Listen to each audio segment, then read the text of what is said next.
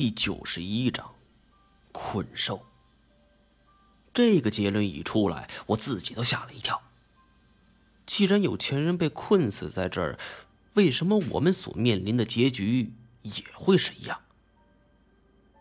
我们忽然意识到了什么，不约而同朝着来时的方向跑。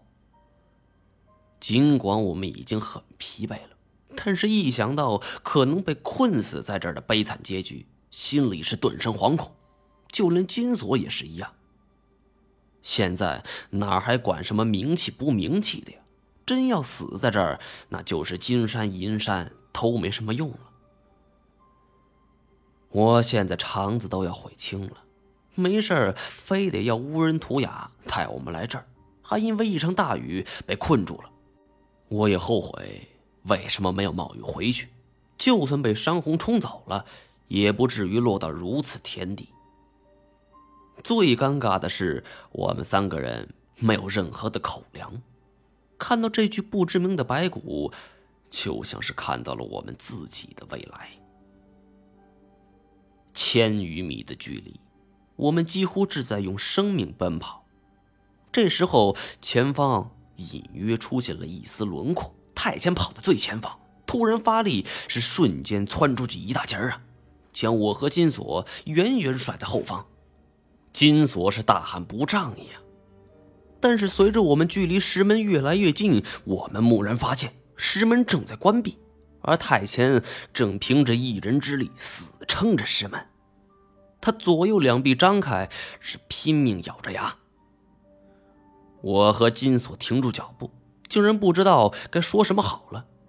太前紧咬牙关，额头以及手臂上是青筋爆出。足见这两扇石门力量之大。太监两臂已经开始晃动，快吃不住力了。别他妈快走！我和金锁这才反应过来，争先恐后要往外走。两扇门板闭合，中间仅留了一人多宽的距离。太监站定在缝隙中间，两侧已经没有多余空间了。我还能勉强过去，但金锁……就比较费劲儿了。眼看太前已经要支撑不住了，我让金锁先过，可金锁竟然犹豫起来。毛爷，咱能别斗吗？我这身废镖怎么过？可没等我说呢，太监撑开双腿，各自抵住门板下端，胯下露出来一个足够大的空间。金锁一看，顿时不乐意了。我好歹也是人物。要钻别人裤裆，我打死不干。我见太监面色通红，豆大汗珠滚落，已经撑不了多久了。操，你要命还是要脸？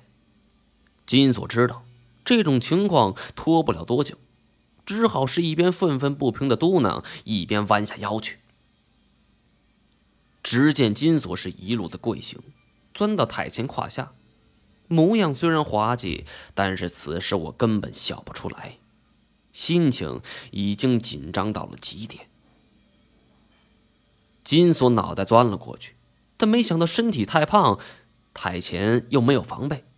金锁钻过去三分之一的时候，这太前没有任何防备，竟然把他给顶了起来。太前双脚一离地，悬在半空中，无处借力，石门陡然夹紧了半尺。这种情况下，我们是无论如何都出不去了。要是再不做出行动，我们都会被他给压扁。我两只手抓住了金锁脚腕，把他使劲往外边拽。金锁是不住叫道，而金锁再一回来，石门又是夹紧半尺，太监牙关咬得更紧。两只手背几乎要贴到自己肩膀，他大喝一声，一使劲儿，就从中跳了出来。轰的一声，石门陡然关闭，太监跪倒在地，双手支撑着，两只胳膊是不住的发着抖。想必他已经尽了全力了。金锁脸色惨白，若非我见机行事，他此时已经变成肉酱了。金锁虽然能够死而复生，但也是在尸身保持完好的前提下。我走上前去，推了推石门，但是纹丝未动。其实这早已是意料之中的了。